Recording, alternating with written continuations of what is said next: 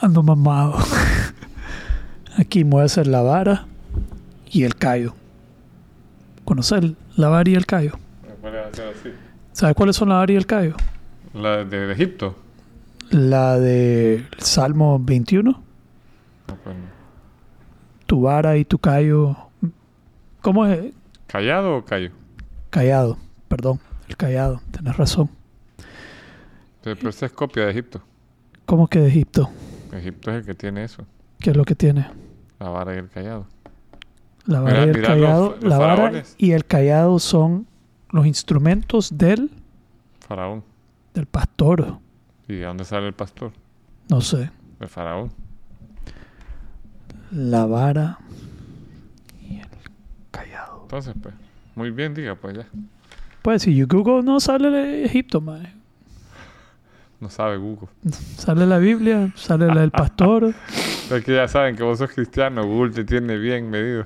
No es mi celular este. ¿Y ¿Cuánto tenés de estar usando? Búscalo vos.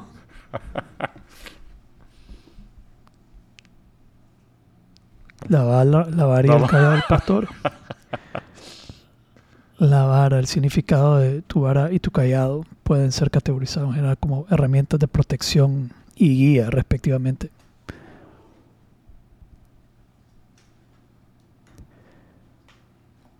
A ver. Solo cosas cristianas me salen. Ah, pues Egipto no vale nada. Verga de Egipto. Dale, pues. Ah, Arranca- arranquemos, pues. pues no te pongas malo No, tampoco. no estoy mal. Ya Me estoy... echar una cachetada ya este brother. No. ¿Ah? y ahora todo lo querés resolver con cachetada. Brother. ¿Nunca le has pegado una cachetada a un hombre? Yo. Cachetada, ¿no? Vamos a hablar de eso. Mae, no hay nada. Qué horrible lo que voy a decir. No hay nada que alimente más tu machismo y que rebaje la hombría, se diría, Ajá. del otro que meterle una cachetada a mano abierta a un hombre. ¿Será? Totalmente. Sí, ya, Si ya- vos le metes la cachetada a mano abierta a otro, ¡bah! Brother, te sentís como el mero macho. El mero macho. El mero macho.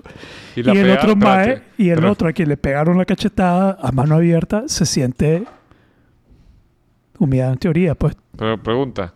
¿La cachetada se da con la cara No, no, de la espérate, mano espérate, con el espérate. Si vos vas a meter una cachetada de hombre, de hombre?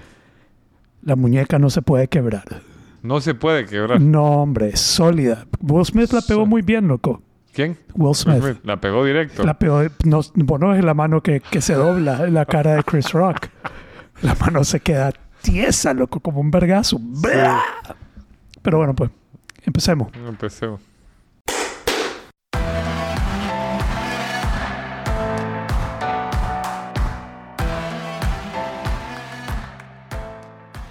Entonces te está diciendo que, pues, la- una cachetada de hombre a hombre es con la mano sin que la muñeca se doble. Tiene que ser la muñeca.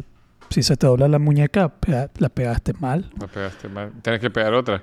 Como, la, como el aplauso. No, este. ya no, ya no, ya pasó. el- Yo creo que ya te pasó el no momento. pasó el momento, ya la cagaste. El otro solo se va a sentir, se va a burlar. No creo. ¿Cómo que fue eso, bro? No te va a caer encima. O te va a caer encima o va a decir, what the hell was that? ¿Qué fue eso? ¿Qué fue eso? ¿Fue un golpe? What the hell was that? ¿Qué fue eso? Pero una cachetada, m- mano Bien. abierta, que no se doble la muñeca, bien dada. Mira, esa fue mi primera duda. Si esto de la cachetada es, es eh, tiene rigor o no, porque ¿Cómo que tiene rigor? yo no, no me imagino a alguien pegando. O sea, si están de verdad enojados, no me imagino a alguien pegando una cachetada. Depende del contexto. Ajá. Yo le he pegado una cachetada a un hombre una vez. Era dentro de una clase. ¿Una clase de qué? Una clase de la universidad. Ok. Dijo algo y di la vuelta y bla, le metí una cachetada. Pero, ¿Y, y, y- y el Entonces puño? no le di el puño porque el contexto no lo ameritaba. Era más como, no sé, no, creo que eso fue lo que hizo que Will Smith diera la cachetada. No quería, como que la gente, como que tuvo algo de autocontrol en, la, en- en no cerrar el puño. Al no cerrar el puño y darle un puñetazo que probablemente lo hubiera noqueado al brother, demostró algo de que sabía lo que estaba haciendo. Y igual lo hizo. No lo sé, Rick. Pues- Fíjate que yo, yo sin, sin ver las teorías conspiranoicas que ya salieron por ahí, eh, siempre me pareció un show para activar redes sociales y que la gente esté hablando y temas. Porque no me imagino a alguien, vaya, primero poniéndose de pie, acercándose, dándole el cachimbazo y que nadie intervenga. O sea, Sí, pero digamos que fue real. Supongamos que fue real. Uno, nadie se lo imagina que eso es lo que va a hacer. Digamos, nadie espera. Sí, que se acerque de repente y... Chris Rock se está riendo hasta el momento del bragazo. Se está riendo. Todo el tiempo que Will Smith viene hacia él, tal vez él espera que Will haga algo cómico. Tal vez Ajá. que interactúe con él. No sé qué, qué esperaba el maje. No sé. Si fue real, no creo que esperaba. Sí, no. Si fue real, no se lo esperaba. Pero no, ni, ni, ni, ni, metió la mano ni nada, bro. O sea, Sí, pero que porque si fue real, fue imprevisto. Fue, no te lo imaginabas, no te lo esperabas. No, no, no pensás que eso viene. Que no vaya, no vos- pensás que alguien sea capaz en los Oscars de levantarse de a un comediante cachetada. a llegar a pegarte una cachetada. Si fue auténticamente real, yo creo que Chris Rock no se la vio venir hasta que la sintió en la cara. Ese es mi, lo que yo pienso, pues que no, eh, no, hay- no había forma de saber que Will Smith, que nunca ha sido una persona Violenta. violenta en público ni nada así, iba a hacer algo así, no sé.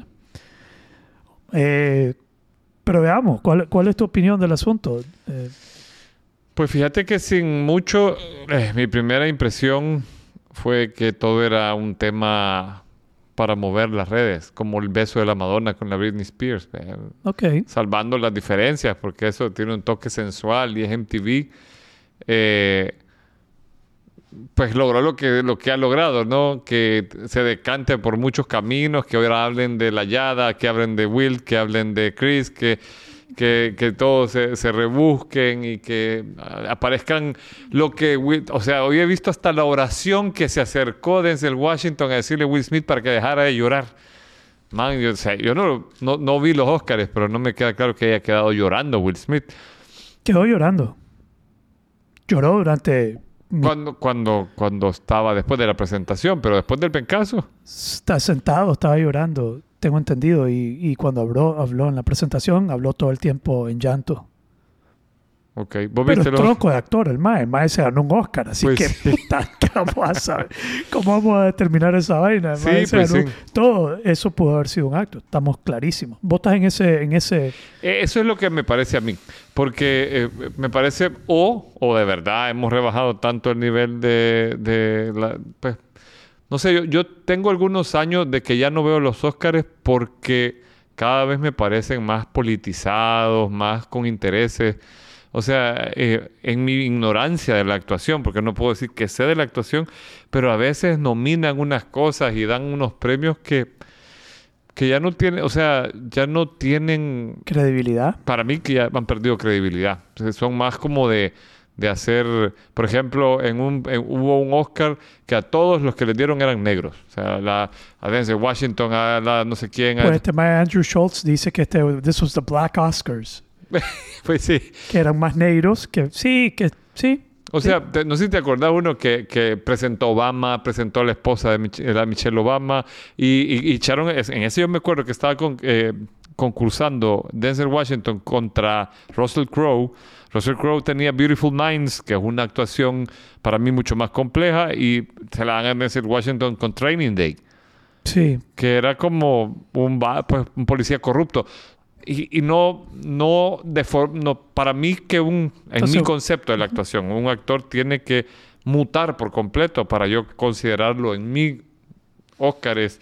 O sea, no es, por ejemplo, Sean Penn. Ves a Sean Penn haciendo de I Am Sam y ves a Sean Penn haciendo de Harvey Milk y ves a Sean Penn haciendo de Mystic eh, River, no sé, o 21 gramos y son personajes totalmente diferentes. Podrías pensar que es otro actor. Ya, ya. Pero a Denzel Washington no lo miro diferentes. O sea, en, en- en Siempre es lo mismo. Titans y en el Training Day y en el Aviador, es el mismo Denzel Washington. el aviador. Sí.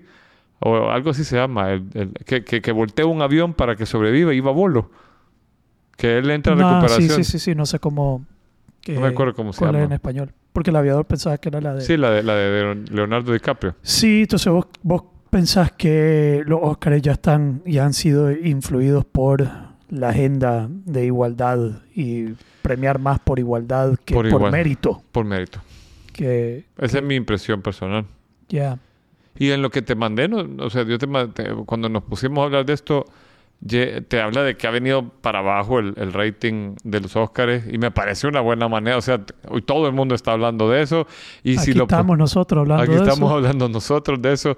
Y que, que ya lo metieron en el contexto del machismo y el feminismo, que, me- que, que también tiene, tiene su, su, su, su reflexión interesante, ¿verdad?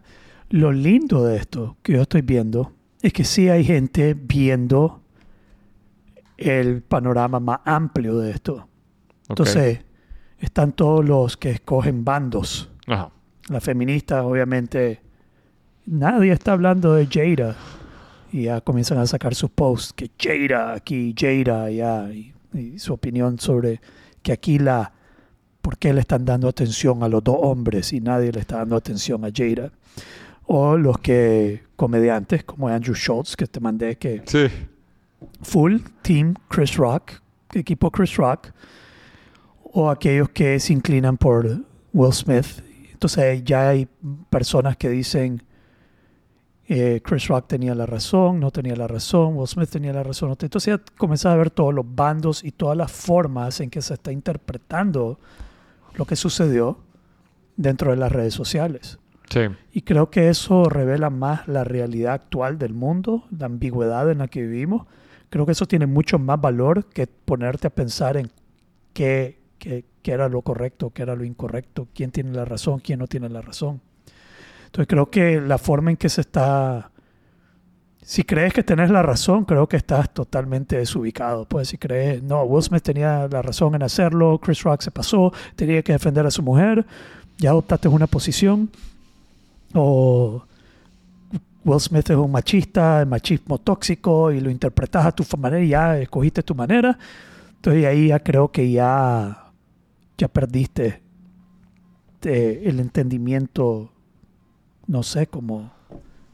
No sé si me estoy explicando. Yo creo que sí, y creo que es, es, es como natural en el camino del ser humano, ¿no? O sea, pensar en esto, eh, la gente siempre interpreta desde donde ve. Ya. Hay una, una historia en, en los diálogos de Platón que se juntan las grullas a hablar y llegan a la conclusión que en el mundo solo hay grullas y no grullas. ¿Cómo es eso? O sea, eh, es, es un diálogo en el que está Platón hablando de, de cómo eh, nosotros caemos en sesgos. Y es, es un, un- pues, un pequeño cuento que entra dentro de los diálogos de Platón. Entonces que las grullas se reúnen a discutir sobre el mundo. Y eh, grullas, ¿sabes lo que son? Son unos pájaros. Ok. Y entonces llegan a la conclusión que en el mundo hay dos tipos de seres vivos. Las grullas y los que no son grullas. Ok. Entonces, es como separar los que son como yo y los que no. Ya. Y, y- y- y somos bandos separados y no nos podemos ver iguales. Ya, Y este es lo que este suceso está reflejando más claramente, digamos, bien evidente que, que pensás que, tenés, que, que lo correcto es según tu interpretación sesgada.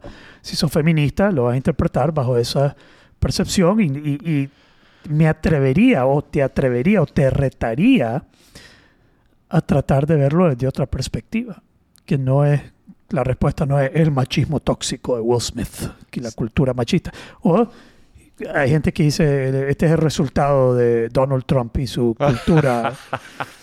Hasta eso, lo, eso no lo había visto yo. ¿No lo habías visto? No, yo sí vi lo del machismo tóxico y me hizo gracia, ¿sabes?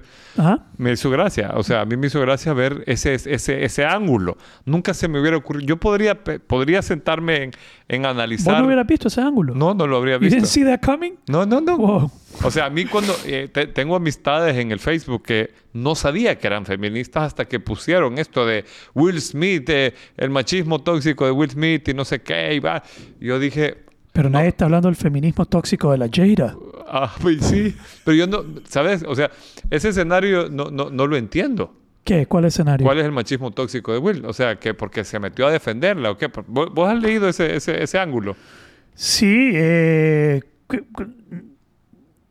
no sé, creo que es porque, a ver, si, si esto fue auténtico, siempre tenemos que partir de que si esto de- fue auténtico, pues si no fue auténtico, bueno, pues no, aquí y lograron su objetivo en crear el ruido Sí. Y eso todo es una posibilidad. Es Yo- una posibilidad. es una sí. posibilidad total.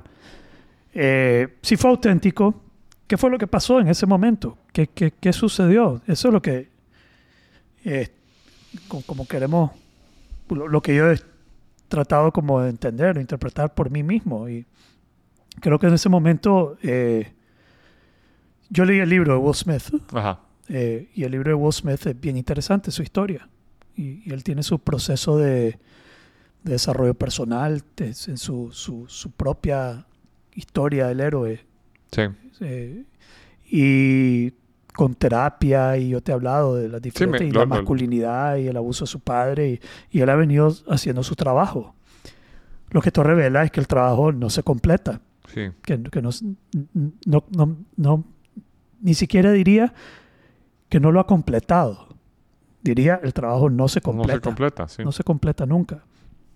Eh, creo que el contexto, su historia con su esposa, su historia ante el mundo, su historia, su proceso al esto suceder, yo creo que le- meramente le tocó el ego Ujú. Y lo humilló y él se sintió que tenía que su- mucho de su, de su de su compartir a la hora de recibir el coso fue sobre proteger. Proteger. tengo que proteger entonces él en su mente estaba protegiendo a su familia pero creo obviamente desde mi punto de vista que se excedió que, que, que lo humilló y le tocó el ego y fue, fue, fue sobre su esposa. Tal vez si hubiera sido sobre él la broma nada hubiera pasado pero tocó su ego, su, Y es que sabes su que- fragilidad. Y no creo que sea ma- machismo tóxico, creo que es una fragilidad humana. Pero es que eso es donde yo voy, porque, vaya, yo ese, ese ángulo lo puedo entender. Si a vos te- le, le- le faltan el respeto a tu pareja, vos Ujú. estás presente, es difícil que no reacciones. Ya, Sea quien sea. A mí nunca se me olvida una vez que yo iba caminando por la calle a- escoltando a mi cuñada hacia la parada de buses. En ese tiempo nadie en la familia tenía vehículo. Y un CPF la enamoró, le dijo una vulgaridad en mi presencia. Yo ignoré el comentario, la escolté, pero luego me regresé. Y le dije, mira, eso que hiciste fue inapropiado. Y eso, si yo fuera una persona un poco más violenta, o tendríamos ahorita un problema, o si yo fuera un violento, entre comillas, inteligente, me aguanto el problema físico, pero voy y te denuncio con tus jefes y perdés el trabajo por andar enamorando a alguien que va con otra persona. Vos lograste articular todo eso Sí.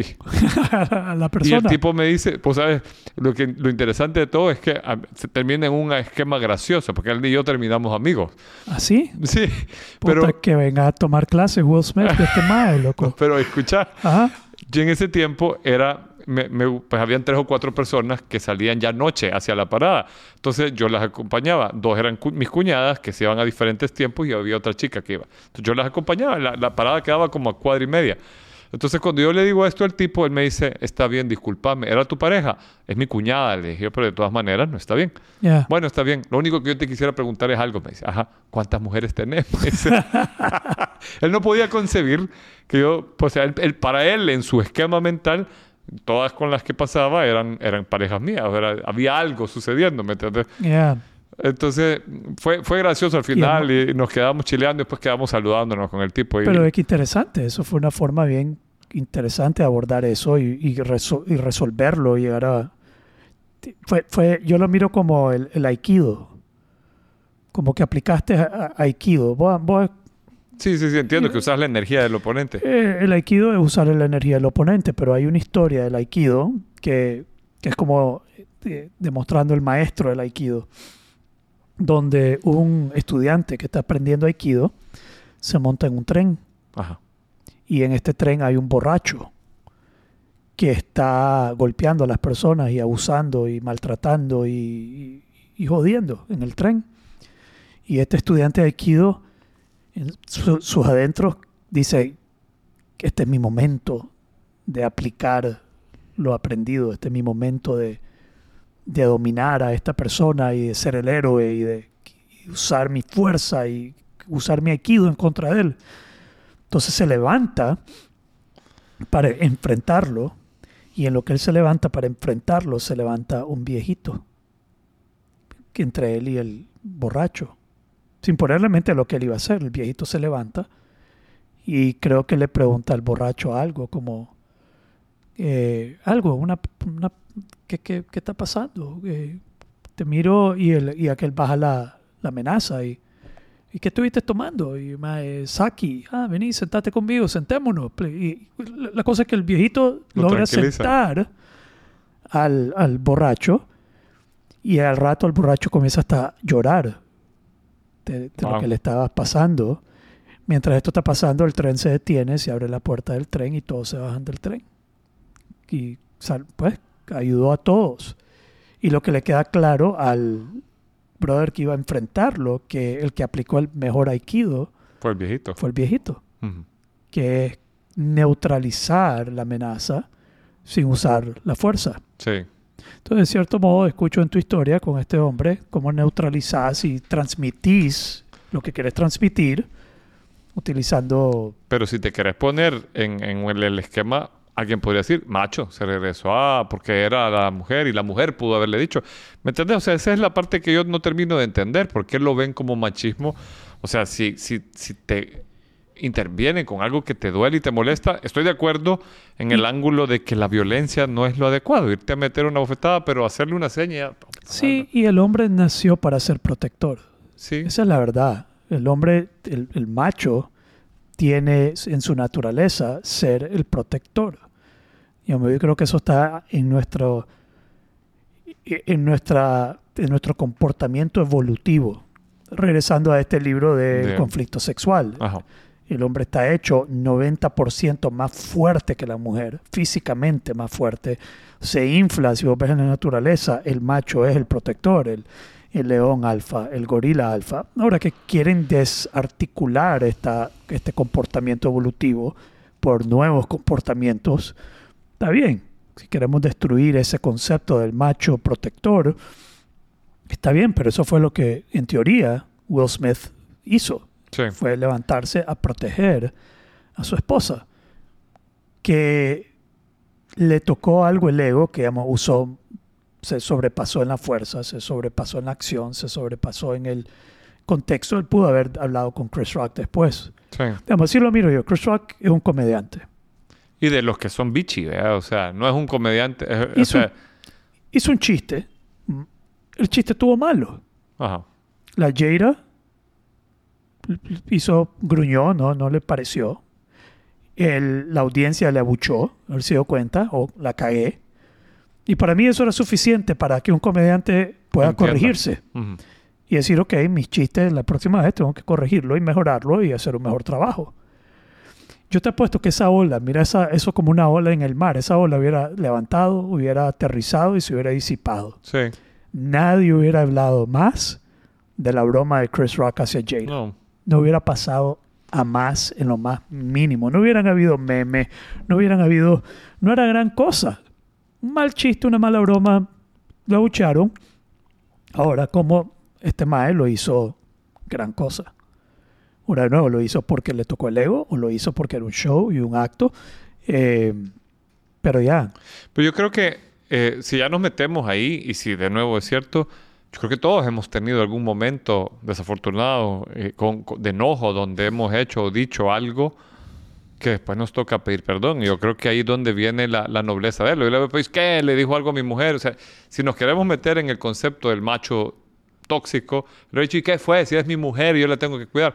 Pero él después aceptó, pues le cometió un dijo error. eso inmediatamente después. Keep your Sí, sí, sí. keep my wife's name out of todavía ahí está en- empatinado Está en empatinado. Ahí está, en- si, si todo es cierto, ahí está en el patín. Ahora, me cuesta creer que no sea cierto porque esto es un gran costo para él ¿O no? de, de- de imagen. Pues, tal- Ahora, una vez mi hija y mi esposa fueron a una tienda y regresaron a la casa y mi, hija, mi, mi esposa venía alterada porque unos hombres tomando le dijeron afuera, eh, le dijeron algo. Ahora yo salí fúrico, hermano, me monté en el carro y yo fui a esa y no, ya no estaban. Y puede ser bueno para mí que no hayan estado, Sí, porque yo estaba fúrico nivel, nivel 10. sí. Y yo los iba a confrontar. Y si me hubieran dado respuesta, yo no les iba a platicar como vos. Yo iba. Claro, porque A es tu hija y tu esposa, pues, o sea, y estaban y, y llegaron alteradas. Yo acabo, a- acabo de vivir una experiencia muy parecida. Hace tres semanas salimos a correr eh, con miembros de Acrópolis y unos hombres que iban en un carro se detuvieron cerca de una de las damas, se bajaron y le dieron una nalgada y se fueron huyendo. Eh, si hubiera estado cerca, mm, pues la historia hubiera sido otra. Ella llegó alterada, llegó llorando, porque es desagradable, pues, que te manoseen. en- eh, y todavía los hombres se fueron riendo. Yeah. Eran las 5 y 40, han sido pasadas las 7 de la mañana de un domingo, o sea, han de haber andado fuera de sus cabales, pero nada autoriza a nadie para violentar la, la integridad de alguien. Y, y, a- mi respuesta no hubiera sido en ese momento tan civilizada como en la otra ocasión, porque Yeah. fue una chifleta versus eh, una agresión física. Ya. Pero entonces ya todo el mundo lo agarra y lo interpreta a su manera. Todos eh, deciden si están correcto o incorrecto. Y yo he llegado a la conclusión que la verdad es que eh, está bien lo que sucedió. It's, it's- it- not a big deal. Sí es Pues- un big deal, pero a ver cómo te explico. No, no quiero emitir un juicio hacia Will Smith ni hacia Chris Rock en cuanto a pues los dos quedaron los dos quedaron cortos, los dos se cayeron de la gracia de su estándar. Uno como comediante, el otro como marido o persona que hay risa que sucedió el mismo día que ganó el Oscar el mae, pues que, Sí. que, que sufrió una esa pena y, y- y lo del Oscar. Pero para mí, brother, eh, de nuevo, más, más interesante para mí es esa reacción de todo el mundo adoptando una posición y antes las personas me escriben y me preguntan cuando yo pongo un meme, ¿y vos qué no viste mi historia? ¿No? ¿No la vistes? ¿Ah? Que comencé a decir, mira, he pasado pensando en esto de Will Smith y Chris Rock y la verdad es que mi, mi opinión es, Y ya, no pusiste nada. no puse nada. ¿Y qué te escribió la gente? Nada. ¿Qué Ya, ¿y ¿Cuál es tu opinión? Habla, habla. se te quedó. ¿Cuál- ¿Dónde está la otra historia? No, no sé. Ay, yo he estado tratando una práctica de no dejarme llevar por las cosas.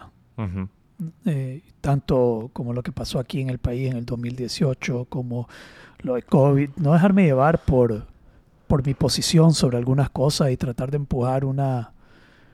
Not getting carried away. Sí. Eh, ha sido una práctica para mí. Entonces no dejarme llevar por esto y no adoptar una posición y pues que pues, mi- mi- yo no quiero opinar del contexto de lo que sucedió.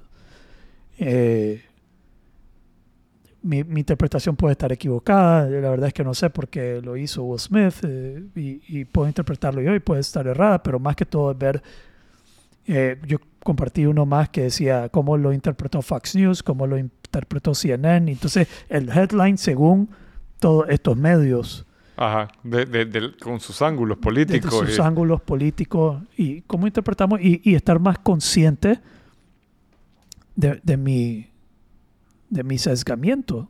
sí. Así sería. De tu, al menos, es que uno puede tener una posición inicial. Porque, mira, vámonos a algo más complejo. la- Esta invasión de Rusia sobre Ucrania. Yo he visto elementos bien interesantes de la posición, desde el punto de vista de Putin, Sí. que tal vez yo no comparta que invada y tal, pero le dan alguna razón eh, geopolítica a él y eh, en su deal contra la OTAN y tal. O sea, cuando lo ves desde el otro ángulo y lo ves desde este ángulo, podés sacar tus propias conclusiones, que yo creo que es lo que hablábamos en alguna ocasión anterior de tener tu pensamiento crítico. Y primero, no dejarte llevar por, por el mainstream y sí escoger cuáles son tus medios y luego sacar tu propia reflexión. Porque a mí me parece que este tipo de eventos hacen como pues lo que nos plantea Platón en la, en la caverna. O sea, te ponen una sombra que es diferente y captan la atención de todo.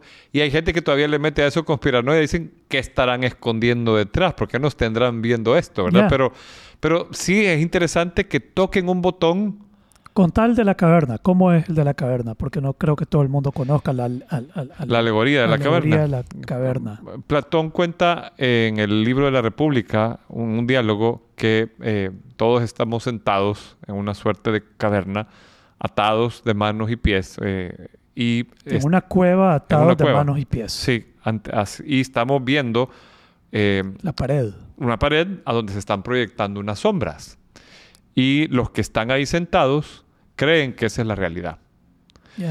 Y eso tiene atrás un fuego y hay unos personajes que pasean los objetos reales que se proyectan en esa, en esa eh, ¿cómo se llama? Pared. Yeah. Y son los, lo que llama Platón, los amos de la caverna. Son los que te están influenciando que hagas, que tú veas Lo que esa ellos sombra. quieren. Ellos escogen qué sombras vas a ver.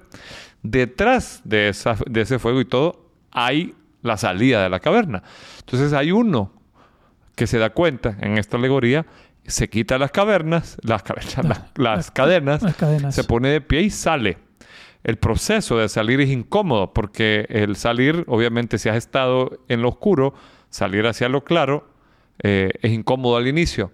Pero luego, una vez estás afuera, se da cuenta de las luces y los colores y decide regresar Al Matrix. al Matrix a decirle a los otros, señores, la verdad está afuera. Es más lindo lo que está afuera. Y lo declaran loco. Eh, y bueno, es, es una historia que se ha repetido ¿no? Eh, eh, pues, en la humanidad.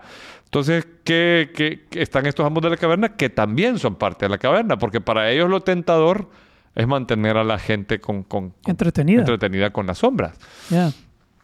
Entonces, todos tenemos ese algo que nos atrapa, nos llama, pero es, ¿qué es lo real? Y, y por eso es que es importante empezar a despertar este pensamiento crítico, que te vuelve eh, a cuestionarte esto que estoy viendo es real y qué condiciones lo... Y cada filósofo le ha dado su...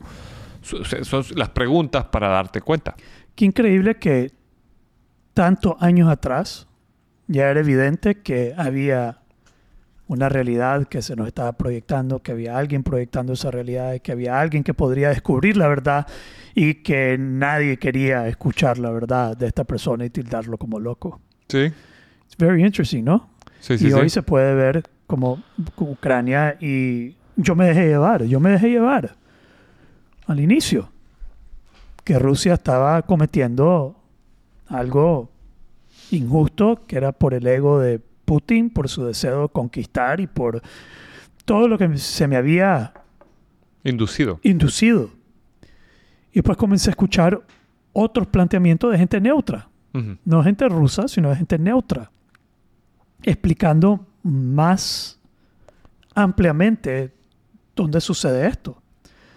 Entonces al final era como, ok, no, no me puedo dejar llevar por esto, porque la verdad es que no sé, no, no, no, no sé to- toda la información. Eso, quizás ahorita necesito más información antes de tomar una posición y, y- y definitivamente no estoy de acuerdo con la violencia que está sucediendo ahí. La- me entristece saber que hay gente inocente, niños, que somos capaces de matar a cientos y cientos de niños por una agenda política. Sí. Yo estoy ahorita practicando muchísimo más eh, meditación, pero meditación al estilo zen, Ajá. eh, sazen, que es una práctica de sentarse. Ahora voy a hablar de esto no como un experto ni como sino un practicante curioso de, de esta práctica. Y, y lo que he entendido hasta el momento es que nos sentamos hasta poder revelar esa, hasta poder salir de la caverna Sí. y ver que todo es proyección de la mente, que nada es real y que, y, y- y que todo lo que te empatina en la vida es, es, un, es una actividad mental, no, no, no es algo eh, real. Real. Sí. Y esta práctica de sentarse te lleva a eso. Te sentás en silencio con tus pensamientos hasta que comienzas a ver cómo se repiten, comienzas a ver cómo se disipan, comienzas a ver cómo nacen y se transforman y cambian hasta que como que te desligas de ellos, comienzan, ya no sos tu pensamiento, hay un momento donde vos sos tu pensamiento, vos te dejas llevar por esto y te, te conmociona y te, te revuelca. Y de repente ya no sucede eso, solo ves el pensamiento pasar y no te conmociona, no te revuelca, hasta el punto que ya ni le crees al hijo de puta. a un punto donde ya, ya, no, ya no me creo mi propia actividad mental, Ajá. Ya no me creo esto que estoy, y, y es bien liberador. Es bien liberador. Comienzas a ver la realidad y sufrís menos y te deja- es más estable. Cuando algo, con la práctica, cuando algo te conmueve o te deja llevar por algo, inmediatamente te das cuenta y te permiten regresar a una estabilidad eh, para verlo de manera más objetiva. A través de la práctica es comenzar a ver las cosas con mayor objetividad, claridad por lo que realmente son, que son fenómenos. No son, no sé, según ellos, na- nada de eso es real. Y yo creo que es admirable cuando se logra eso. Fíjate que a mí leí el- la, la biografía de Mandela y llegué a admirar un montón el personaje. Entonces empecé a ver conferencias, entrevistas y tal. Y una vez está él en, en el estadio de los Knicks eh, y alguien le pregunta qué, eh, si- qué opinaba él de Gaddafi. Eh, y entonces está plena guerra, ¿verdad? Y entonces él le dice, mire, yo sé que es lo que quiere oír usted. Usted quiere que yo diga que Gaddafi es un terrorista, que Gaddafi... Voy a decir lo que yo pienso de Gaddafi. Él es un camarada en armas. El primero en apoyarme cuando yo caí preso y visitarme tres veces y darme de comer fue Gaddafi. ¿Veo? No estoy tan de acuerdo, o sea, yo puedo tener mis ideas de lo que él está haciendo en su país, pero no puedo eso, por eso hablar mal de él, porque él conmigo y con mi país ha sido de un tremendo apoyo. Así que para mí Gaddafi es un camarada. Y eh, a mí me pareció súper noble porque él está en su, ca- en su campaña para ser presidente y esto podría haberlo desmeritado ante países de, de Occidente, pero a él no le importó, eh, totalmente íntegro con, sus con sus eh, formas de ver las cosas. Pues, y, y cuando vos agarrabas al personaje de Gaddafi, yo a veces poco cayó en mis manos el libro verde y dice cosas como que él no cree en, en el pluripartidismo porque los que tienen plata y poder se imponen que es mejor un partido único que gobierne todo. Está claro, de la, de la incoherencia, pero, pero, pero, pero tiene puntos, y, pues hizo cosas interesantes también. Entonces, Pues hay ¿cómo- gente que está convencida que eso es lo correcto, que eso es la, la, la forma humana de convivir. Ahora, ajá, perdón, ibas a, seguir diciendo algo. pues cerrar en esto de que de, de- de tener ese pensamiento ecléctico, porque lo que vos decías que se transforma el, el zen, yo también lo he practicado y para mi tipo de mente es, es difícil, porque estar ahí sin hacer nada, y pues cuando me lo, lo intenté yo es a, a 15 centímetros de una pared, sin, y, y- y 20 minutos en, en total y pues, ves pasar tus pensamientos y tal. Pero llegando al, al tema del eclecticismo es poder, ¿Qué es eclecticismo? es saber separar, es saber eh, eh, eh, sacar lo bueno de todo, tratar de encontrar los elementos comunes y tratar de poder ver lo bueno y lo malo o, o- o- o el, poder separar y no agarrar solo una posición. ¿verdad? Un pensamiento ecléctico es integrador y puede tener la madurez de decir, aquí hay cosas con las que estoy de acuerdo y cosas que no. Aceptar lo gris y no irse solo a lo negro y a lo blanco. Sí, es capaz de, de, de manejar la complejidad y la ambigüedad Así es. de una persona o de un hecho o de una situación. Eh, Hay personas que no, que tiene que ser así, pero es la limitación, la limitante es en su mente de no poder ver más tonos en la situación que se está viviendo. Eh, lo, lo otro que he estado metiéndome, repasando bastante, eh, además de la, esa práctica zen, es el, eh, leyendo de nuevo sobre el taoísmo Ujú. y la práctica. Ahora tenés el budismo eh, hindú, no, budismo. Pues tenés el, el- el hinduismo, el budismo chino, budismo japonés, tenés toda esa.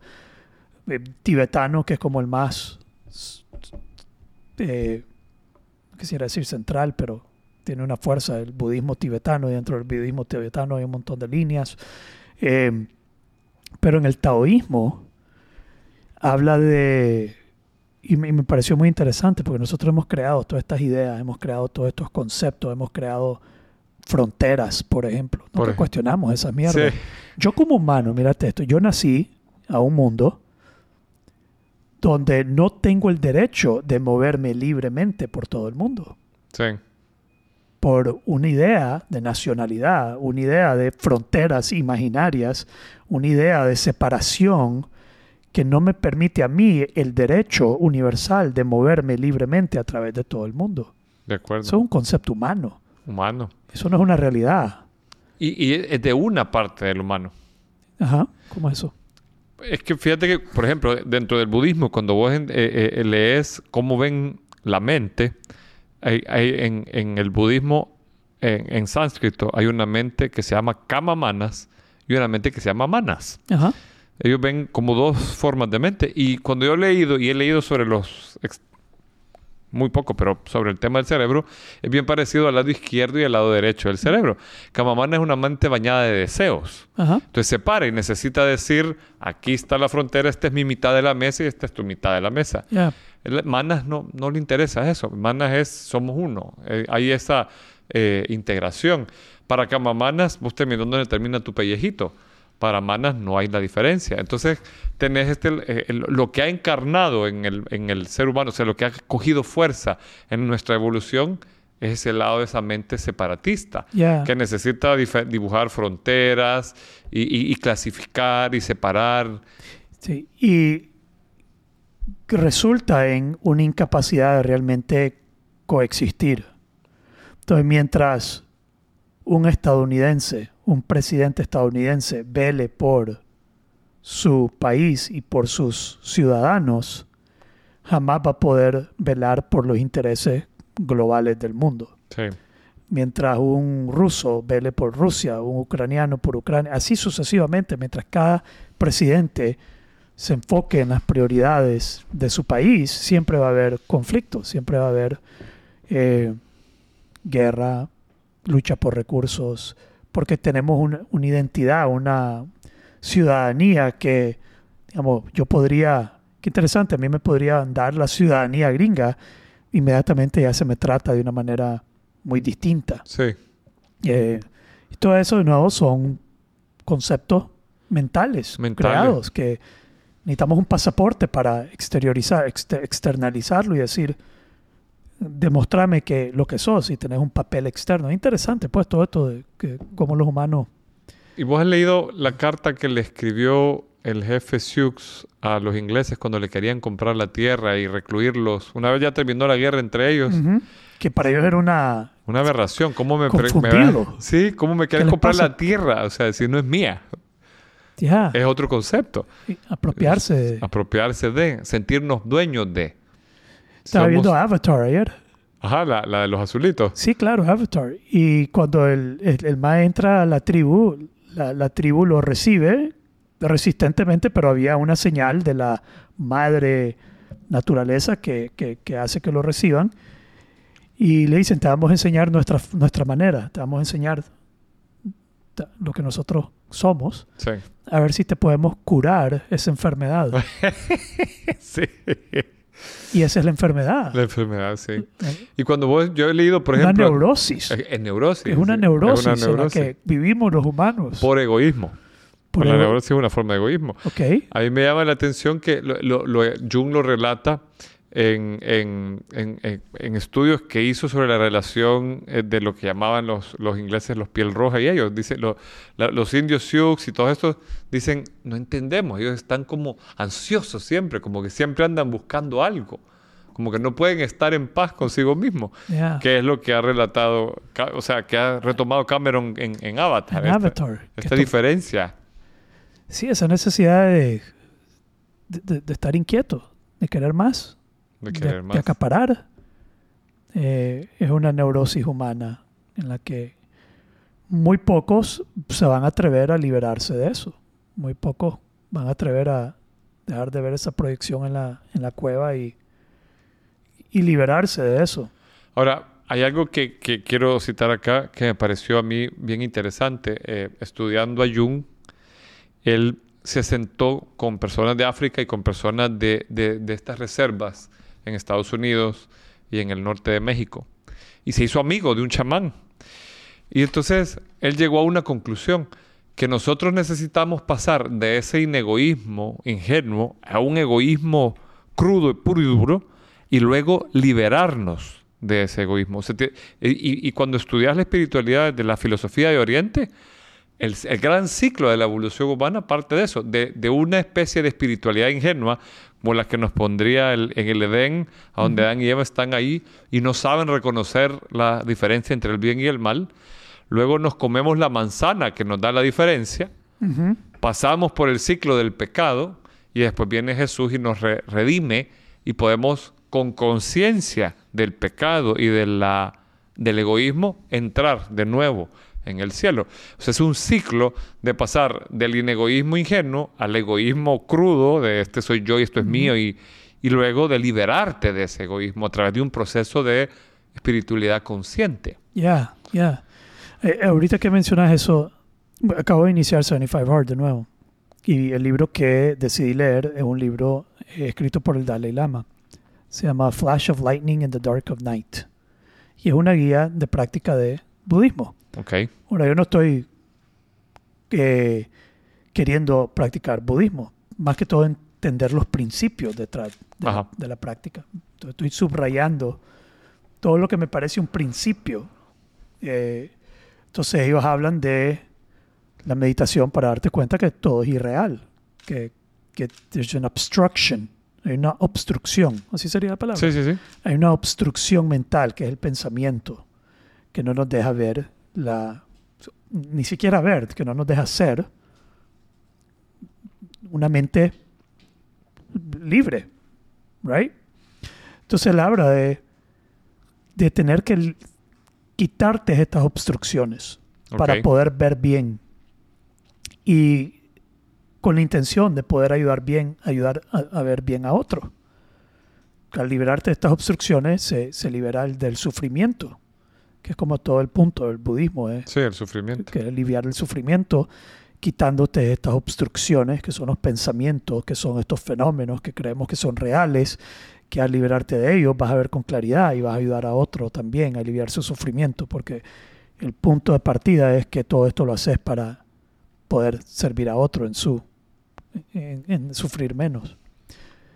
Ese mismo concepto que leí ahí, me- entonces iba subrayando las cosas que se parecen entre el budismo y el cristianismo. Sí, Cuando voy leyendo el libro y voy, ah, mira, estoy igualito. El, igualito. el Buda es un ser puro, sin pecado.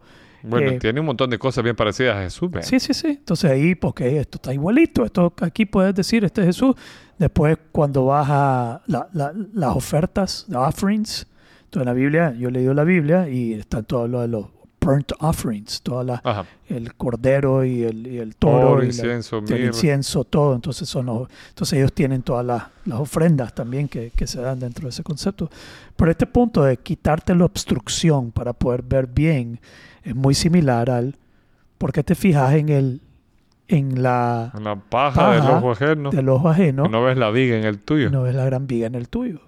Primero remove la viga de tu ojo para que puedas ver con claridad y así poder ayudar al otro a remover la, paja de su ojo. Entonces, Sí. este es todo un proceso de ve vos con claridad. Trabaja en vos para poder remover esa obstrucción que no te permite ver la realidad en, en sí.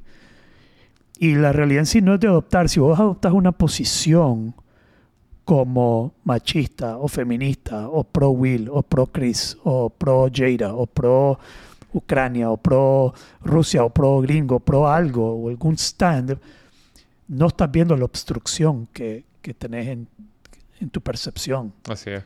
Y esa obstrucción no te permite realmente, eh, no sé, liberar a otros también de la, de la obstrucción. Y la obstrucción te hace sufrir.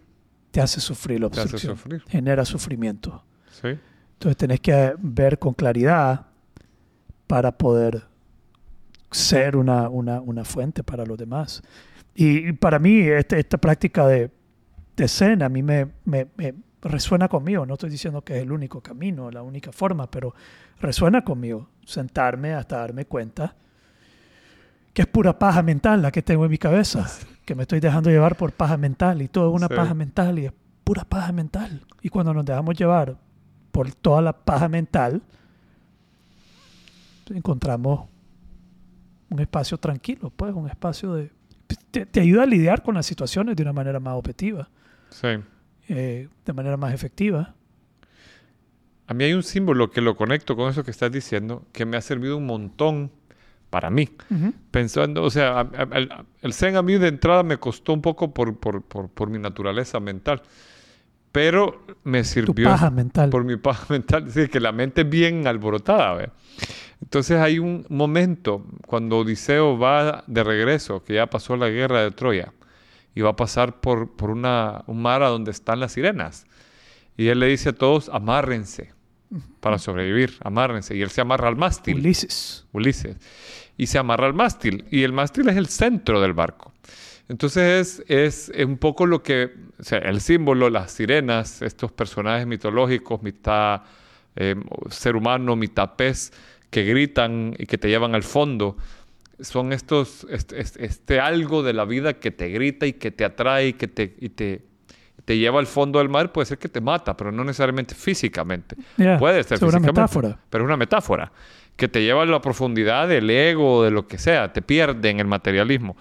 Pero al amarrarte al centro, para mí es recobrar ese, ese poder de, de- de distanciarte de- del mundo, quedarte en silencio y entender que lo que te está gritando afuera, estos sirenos y sirenas, son la paja de tu mente. Es, es- Yeah. es esos símbolos afuera de la, de la- de la vida que podemos conectarlos con las sombras de, de- de Platón, que están como jaloneándote, pero que cuando logras quedarte en silencio y des- des- quitarte un poco la máscara del ego, podés recobrar, eh, o al menos verlos como pensamientos, como decías vos. No, pero es que me fascina lo que estás diciendo porque me estoy imaginando. Este mae, este cabrón de Ulises, le pide a todos que se tapen los oídos. ¿Sí? Sí, Según entiendo, según me acuerdo. Todos se tapan los oídos y se amarran. Pero él se amarra y no se tapa los oídos. Fue así. sí, Él se quedó escuchando. Intencionalmente él decide escuchar el llamado. Pero incluso no sé si los otros están amarrados. No, los otros no están hay amarrados. unos que no se amarran y otros que sí. no se amarran porque son los que están manejando el, el barco, pero se tapan los oídos. Y el mae dice, amárrenme a mí y yo quiero escuchar.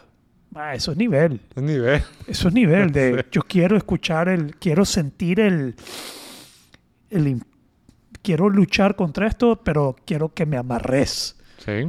Eh, Y eso sí lo, lo traes al contexto. Algo, una- uno de estos días vos escribiste algo que resuena bastante conmigo. Las batallas del líder son internas, no externas. Yeah. Lo externo, yo, algo que, que- que dejé pasar en lo que estábamos hablando, esto de Will Smith, provoca que las feministas hablan, provoca que esto y todo, pero todo habla de lo que tenés adentro. yeah. Porque esa es tu batalla. Entonces, el planteamiento de fuera va a ser que hayan aspectos de la realidad que vos vas a considerar verdad y te van a jalonear. Y, y- y- y algunos te van a doler más que otros. Entonces ahí viene el concepto de prueba. ¿Qué, qué es una prueba? Aquello que te cuesta a vos. Sí, pero esto de, de- de la cueva, vos, vos le estás diciendo a alguien que tiene una posición, que tiene una creencia, que puede ser religiosa también, Puede ser. puede ser religiosa, puede ser ideológica, Ideológica, sí. que esa ideología solo es una ilusión, que solo es una, que hay una realidad más Más amplia. que es la que está proyectando eso y estoy totalmente de acuerdo que nadie quiere, nadie está listo para No, No nadie, todos, pero, no nadie, no pero todos ahí están- es donde viene lo que vos estabas diciendo del budismo. Tenés que, cuando una vez quitas esa obstrucción, o sea, yo he hablado con personas que son muy religiosas y tenemos esta plática de filosofía, religión, espiritualidad, lo que sea, y simplemente, como dice Aristóteles, empezamos por poder entretener la idea, no tengo que creerla, pero entretener la idea que no tengo la verdad. Yeah. Eh, Ah, ok. Tiene sentido. Interesante esto que vos me decís. No quiere decir que lo voy a creer. Ya. Pero es bonito estable ponerte en esa posición. Yeah. De decir, a ver, vos lo ves así. Quiero escucharte. Puede que no esté de acuerdo contigo, pero encontrar gozo en ver la, ver- la entre comillas, verdad en otro ángulo es bien enriquecedor. Sí. Yo no quiero tener la verdad, loco. No, pues sí. Tal vez no tenerla, pero por lo menos ver la, digamos, la información que te pone la vida de otro ángulo. Quiero deleitarme en múltiples verdades. Pues. Quiero deleitarme, así como decís vos, tal vez no ver la verdad del otro, entretenerla, pero sí entretener, pero deleitarme, como realmente ver desde esa perspectiva. Eh, pero de cierto modo, no, no quisiera yo, te, como me dijo alguien, mira, mira, estaba hablando con alguien ahorita que estoy haciendo 75 Hard, y me dice, no, no dijiste que no lo ibas a volver a hacer. Hace como un par de semanas dije, no lo vuelvo a hacer. Y no dijiste eso. Sí, pero después nací, el pues amanecí con el impulso de querer hacerlo de nuevo y, Y y lo hice. Y le digo, tal vez mañana nazco con el impulso de dejar de hacerlo. Y digo, pues ya, ya no lo voy a hacer. Sí, pero eso no es congruente con, con coherente con lo que le estás enseñando a tus clientes, me dice. Digamos, vos tenés que ser como el estándar de, yo no, eso no es lo que yo le estoy cumpliendo. Yo no le estoy enseñando a mis, ¿qué le estoy enseñando a mis clientes? Le digo, pues que tenés que ser disciplinado y cumplir. No, yo no estoy, yo no le estoy enseñando eso a mis clientes. Yo no les estoy enseñando que tienen que cumplir con un estándar de dieta y alimentación y rigurosidad en el. Yo les estoy, yo no, los estoy acompañando en un journey, en un, en una, ¿cuál fue la palabra que usamos la vez pasada? En un camino, en un, usamos una palabra, Viaje. un viaje. Y a vivir ese viaje pues de la manera más despierta posible, más consciente posible, más presente posible. No de que tienen que vivir ese viaje de una manera particular. Si yo ni siquiera yo puedo, me dice, pero te estás contradiciendo, pues yo me contradigo en la mañana, pues me, en la tarde me contradigo lo que dije en la mañana, a veces me contradigo en la misma conversación noble, me contradigo, eh, sí, soy, pues, te- cambio de opinión también. De repente pienso esto, de repente ya no pienso aquello. Pero, pero de nuevo, yo no quisiera pelear con nadie sobre cuál es la verdad, cuál es la... Qué cansado. Sí. Qué estresante tener que empujar tu perspectiva para que los demás la adopten y la acepten y estar eh, con todo eso. Pero bueno, ya. Y de nuevo, cuando vos te... Y, hay una... Hay palabras para esto en, en este libro de, de... Este libro de Tao que estaba leyendo, Living Tao, Everyday Tao, algo así, era por un surcoreano. Nunca había leído algo de, De un surcoreano. de un surcoreano. Había leído de Japón, había leído de China, había leído de hindú, de, de India, pero nunca había visto y comienza a hablar de conceptos. En Surcorea usamos este concepto, este concepto, este concepto. Entonces él habla de el- un nivel que es el nivel de la familia. Entonces vos te enfocás en tu familia. Después el siguiente nivel era como el te enfocás en, en la comunidad. Y el último nivel te enfocas en la humanidad. Y que si te enfocas en la familia, vas a ser un, un, un obstáculo para el mundo. Ajá. Tenés que enfocarte en tu, en tu familia, pero no puede ser el único enfoque. Ok. El enfoque tiene que, siempre tiene que, uno, ok, incluye y transciende el otro. ¿Tiene sentido eso? Sí, sí, sí. Pero si no transciende, entonces es un problema. Ajá. Entonces aquí es la metáfora, no, no la metáfora, es la- la- compararlo con mi nación. Entonces mi, mi familia, mi comunidad, mi ideología, mi grupo, mi tribu, eh, ahí, ahí paro. Defender y velar por mi tribu. Y el último es la humanidad entera. O, eh, es más, el último es el universo entero. Pero él te dice, si quieres practicar el Tao, solo enfocate en la humanidad entera. Si, si no estás enfocado en la humanidad entera, entonces no estás practicando el Tao. Estás haciendo una fricción, una restricción, un, un, en- un enclochamiento en el flujo de la vida cuando tu enfoque es en solo este nivel o este nivel. Mira qué Te- interesante. tenés que llegar a enfocarte. Y, pa- y, y te dice, y solo por seguridad, solo, solo para, pues, para que no te estreses, que cómo, solo enfocarte en el beneficio y el bienestar de toda la humanidad. Para no invitarte al beneficio y el bienestar de todo el universo en existencia. Pero si este no es tu enfoque y solo es tu familia o solo es tu nación o solo es tu comunidad o solo es tu empresa, él habla, solo es tu organización, solo es- entonces sos un encrochamiento, sos un obstáculo, sos un problema. Eh, ya. Es interesante. Bien interesante, sí. All right, man. Nada en particular hablamos, loco. Si hablamos, Así, filosofamos. filosofamos. Todo por una cachetada. Ese tiene que ser el, el- el- el A nombre del podcast. slap. Todo por una cachetada. Todo por una cachetada. A freaking man slap. Sí. Eh, Le dimos la vuelta. Estamos hablando del universo, brother. A partir de una cachetada. de una cachetada. ¿Está bien? Yep. All right. Estamos. Estamos.